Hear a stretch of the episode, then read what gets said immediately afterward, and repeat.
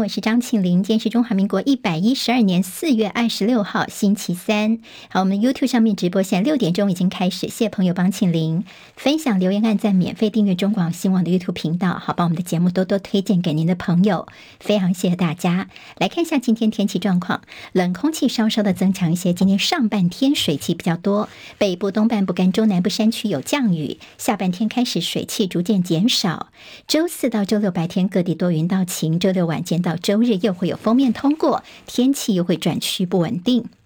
今天清晨收盘的美国股市，美国企业财报是好坏参半，而美国地区性银行第一共和银行传出了存款锐减，说第一季被停领超过了一千亿美元，所以第一共和银行的挤兑风波，今天股价几乎是腰斩。好，投资人对银行业的忧虑再起，今美国股市是开低收低，道琼间跌了三百四十四点，跌百分之一点零二，收在三万三千五百三十点，纳斯达克指数跌。两百三十八点，跌百分之一点九八，收一万一千七百九十九点。史坦普五百指数跌了六十五点，跌百分之一点五八，收在四千零七十一点。费城半导体大跌了一百零一点，跌幅有百分之三点三七，收在两千九百零六点。美国航太德士龙集团控告大陆的无人机制造商大疆侵害专利，德州法院裁定胜诉，大疆必须要赔偿两亿七千九百万美元，大约是新台币八十五点七九亿元。大疆驳斥，将合法捍卫自己的权利。美国遏制大陆高科技发展手段再升级，有多家美国媒体报道，拜登在近期将签署一份行政命令，限制美国对大陆某些高科技领域的投资。在此同时，有美国议员要求将中国商飞公司列入军事终端用户的黑名单。如果制裁生效的话，恐怕会影响到大陆国产的 C 九一九大飞机的研发制造。日本的太空新创企业 iSpace 的登月舱白兔号，本来是在昨天午夜的十二点四十分要尝试登陆月球，想成为全球第一个登月的民营公司。不过在登陆直播的时候，白兔号突然失去了联络，失去讯号，所以没有办法确认它是否成功的登陆月球。不过现在看起来，整个计划恐怕是凶多吉少。俄罗斯方面以飞弹攻击乌克兰的一座博物馆，造成两人丧生、十人受伤。乌克兰总统泽伦斯基谴责野蛮暴行，指责俄罗斯试图抹去乌克兰的历史跟文化。英国金融时报报道，G7 五月份的领袖峰会登场之前，美国在协商中提议成员国要对俄罗斯全面的禁止出口，但是呢，这个提议遭到了欧盟跟日本的反对。马英九前总统今天应邀出席希腊的德尔菲经济论坛开幕式，而论坛的他的官网上面，马英九的头衔又出状况了。日前是先标注马英九叫做前台北总统，经过我们外交部抗议之后，改为台湾前总统。就今天又发现说把他改为叫做前台北领导人，所以外交部就呼吁马英九审慎评估要不要与会。马办做出说明说，马英九还是会持续出席来争取国际上的发声，请外交部负责任妥善处理，至于暗示马英九应该缺席，这个说法是非常可笑。在苗栗县的竹南台积电六厂的工地，在昨天晚上传出了火灾，现场二楼冒出黑烟，无人受困，燃烧面积大约是三百平方公尺。台南永康昨天所发生的学生出租套房火警，十八人逃生，就竟然是一名二十九岁的男租客，因为自己心情不好，点燃了毛巾等杂物纵火，然后离开现场，现在全案朝公共危险罪方向来侦办。接下来进行十分钟早报新闻，我们用十分钟时间快速了解台湾今天的日报重点。今天在中时跟自由头版头条、联合报的头版二看到都是发生在昨天清晨六点多钟的联华食品大火。好，这起大火呢，造成了七人死亡、十五人受伤。现在相关的厂房已经是停工劳检了。这是彰化县的最严重的公安意外，七人死亡当中，其中有四位是本国籍台湾籍的，其中有三位是外。劳。好，这个火警是发生在昨天的清晨六点多钟的时候，在厂区的二楼调理主食区的机台起火，随即引发了大量的浓烟。那么大部分的工人被发现的时候呢，死者他们都是在四楼的冷冻区哦。今天在《自由时报》的头版头条，这个消息说呢，因为躲在四楼的冷藏库，所以夺走了七条人命。好，这个事情这么重大的一个公安意外，那么在冷藏区为什么会往那边去躲？呢？今天联合报的头版当中说，因为浓烟窜入了交联。好，那我们知道说，其实冷藏区为了怕怕这个冷气外泄，所以的外面都有这厚厚的交联呢。但是这交联其实是阻挡不了浓烟的。那么这些工人呢，他们逃到了这个冷藏区里面来待援，但是没想到浓烟进来之后，很多人都是被浓烟给呛死的。这个彰化厂区的建物，公安并没有申报，这是一个原因。还有就是说，这个呃交联了，好，这个帘子呢，那么有说是不是外面其实有门呢？这是自由时报的说法，说消防人员说，其实这个冷藏区是有个库门，但是外面的这个门呢，必须是从外面来关了，才会有密封的效果。那么全部往这边躲之后呢，其实就没有办法抵挡这个大火了。好，今天其实，在报纸当中也都做了这个火警的分析，包括说。这起大火也凸显了消防法规的落后，即便是通过了安检，还是没有办法保证安全，因为在工厂是免防火区划，还有也不需要自动洒水，这是一个问题。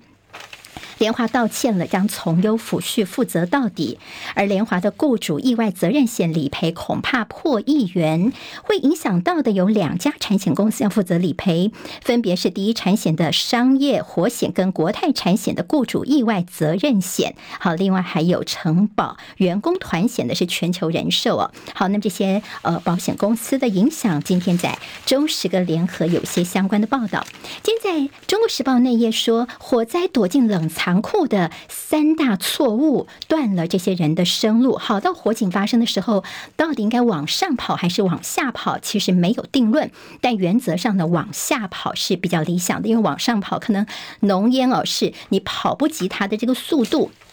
所以，所谓的三大错误有哪一些呢？第一个，你第一时间没有办法往下逃生去远离火区，你反而躲进了只有塑胶连片当隔离的冷藏库，再加上这厂区里面的这个空间曲曲折折，非常的复杂。好，那么可能一个这个楼层当中就有十几个这个相当曲折的一些区隔，所以呢，包括说到底人躲在哪里，那么当时第一时间的联系上会有一些资讯上的错误，没有办法第一时间抵达，所以造成了这三大。大问题酿成了严重的悲剧。好，现在还有些人呢，他们现在还没有完全的脱离险境，没有公安申报，将要开罚。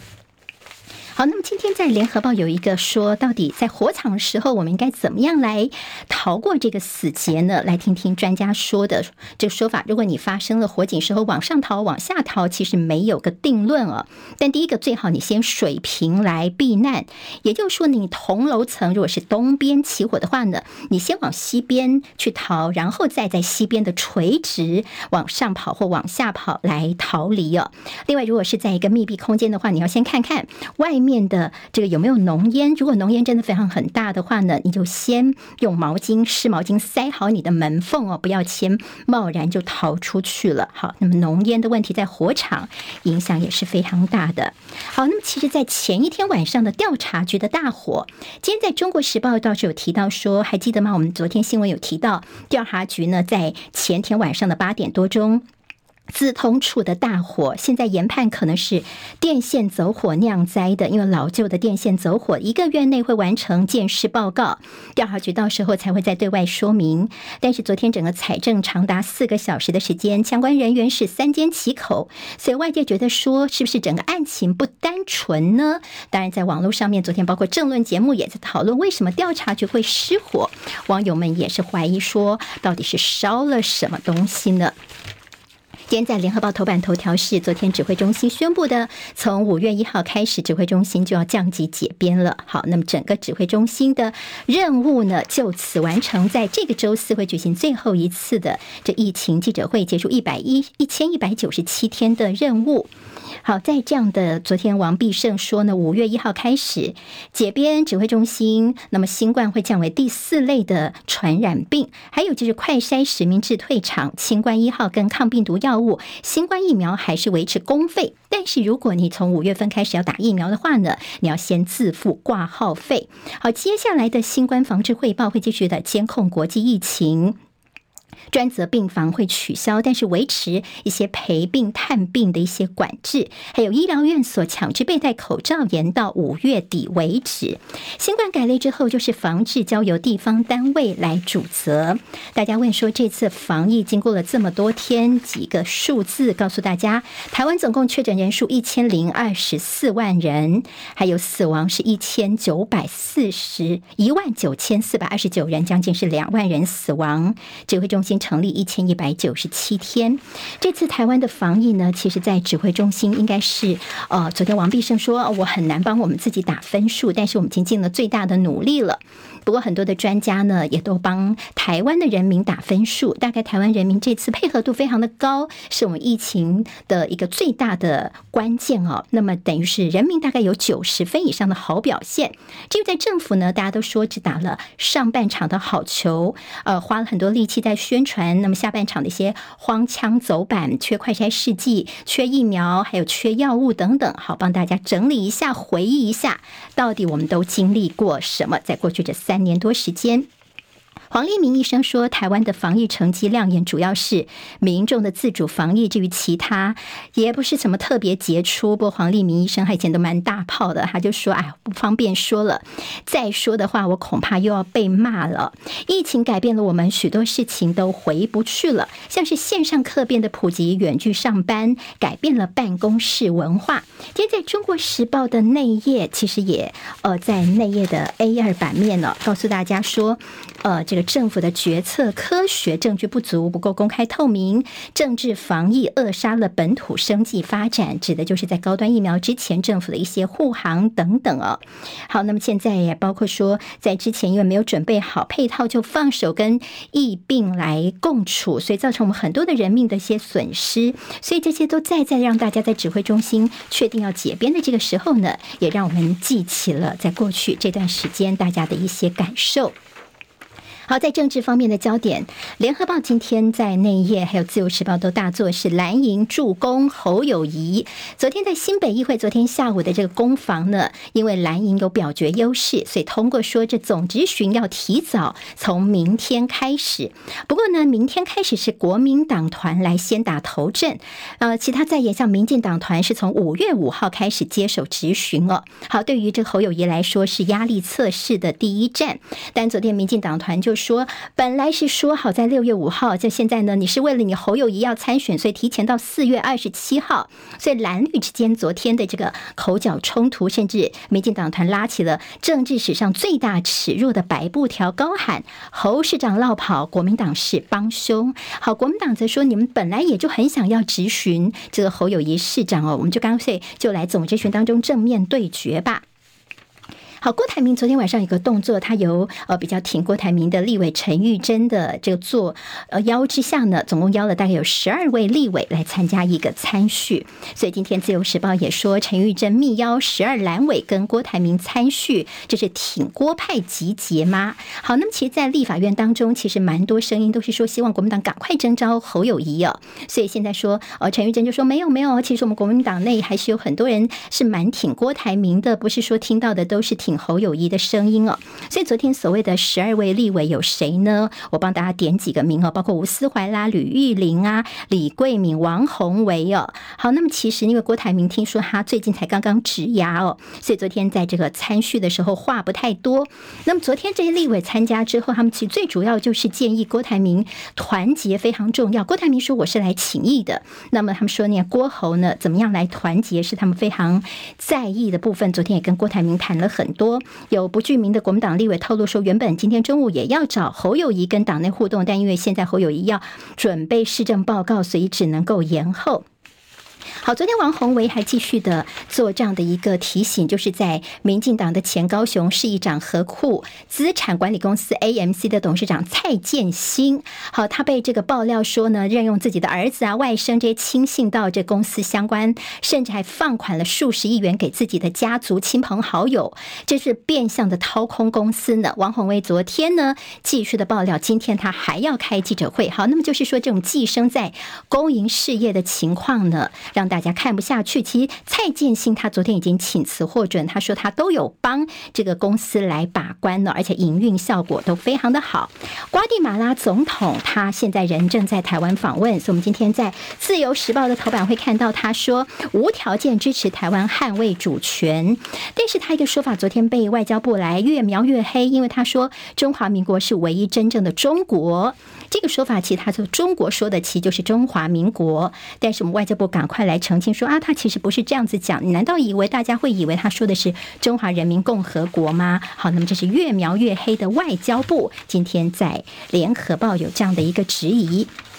好，跟电有关的，说台电打算要更改我们的这个灯号指标哦，因为怕民众喊说缺电，所以呢，我们这个所谓的备转容量等哪些灯号呢，到时候要调整了。但是学者就说呢，你根本备转容量当初就是灌水的，应该调高而不是调降哦。现在这样的一个事情引起大家的讨论了，打炒房子法立委说是开后门，好，不溯及既往是最大的问题。工商时报今天头版头条是内政部长林佑昌。说房市政策的下一步要推虚平改革。好，那么如果说你是这个住户里面，但是你没有买车位的话呢，车道等公社，其实你应该不用去给付哦。好，今天经济日报头版头条有外资砍台股两百零二亿元，公股昨天积极护盘的动作。拜登宣布要竞选连任，八十岁的他要再战川普吗？今天国际新闻。